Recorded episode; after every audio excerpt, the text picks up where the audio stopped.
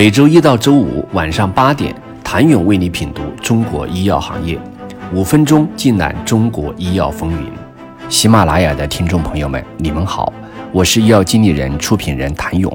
与环渤海地区、长三角地区相比，粤港澳大湾区一个显著的特征是医疗器械类企业较多。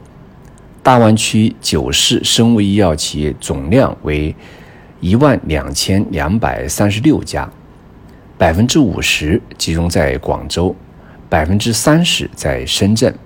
但广州一直以来是制药企业相对较多的一个城市，以中药、化学药为主，缺乏全国医药龙头型企业。其实，广州是广东省的主要医药生产基地之一。其中，中药及天然药物产值一直在国内处于领先地位。本地龙头的白云山，一九九七年就实现在香港上市，主要业务是中成药的制造与销售以及医药流通。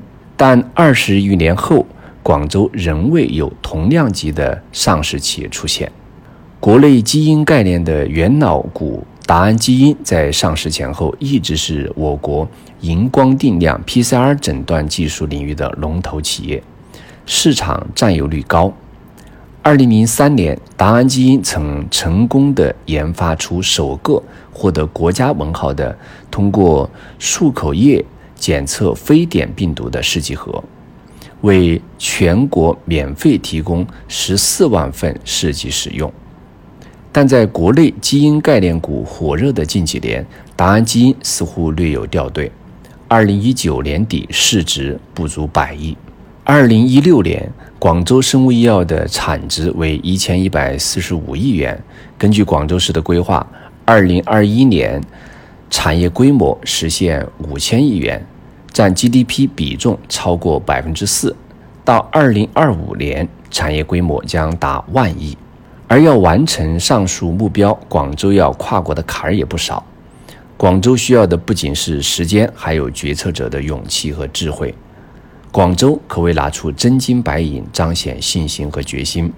广州在全国率先实行了对 GCP 机构完成临床试验项目奖励的政策，例如对生物医药企业临床研发阶段一二三期都委托广州地区临床试验机构开展。最高累计可获得两千七百万元的奖励，产业化阶段最高可获得一亿元的补助，再加上技改、一致性评价等其他补助，同一企业不同阶段的项目累计可获得近一点五亿元支持。其次，广州在人才引进上下了大功夫。目前，广州在生物医药、健康医疗等重点发展领域，吸引和培养了五名诺贝尔奖金获得者、十二名两院院士、五十名千人计划专家、二十名万人计划专家。在生物医药企业集聚的黄埔区设立的五十亿元黄埔人才基金，不遗余力地引进人才。截至二零一九年五月。该区高层次人才总数近七百人，其中生物医药人才高达近三百人。省创新团队共十四个，全部是生物医药项目。全区领军人才一百三十六名，生物医药人才占到了六十七人。生物医药人才的比例和对其重视程度可见一斑。人才以外，资本也是产业发展的重要支撑。广州拥有大湾区最多的政府引导基金，规模达四千四百四十二点八亿元。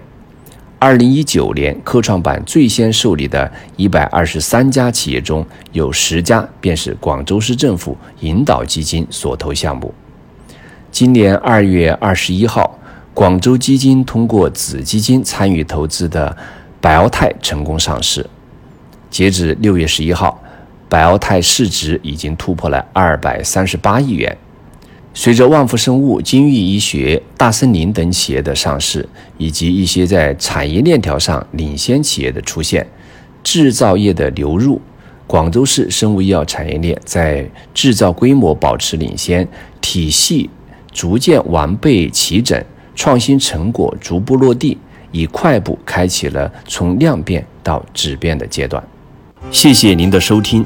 想了解更多最新鲜的行业资讯、市场动态、政策分析，请扫描二维码或添加医药经理人微信公众号“医药经理人”医药行业的新闻与资源中心。我是谭勇，明天见。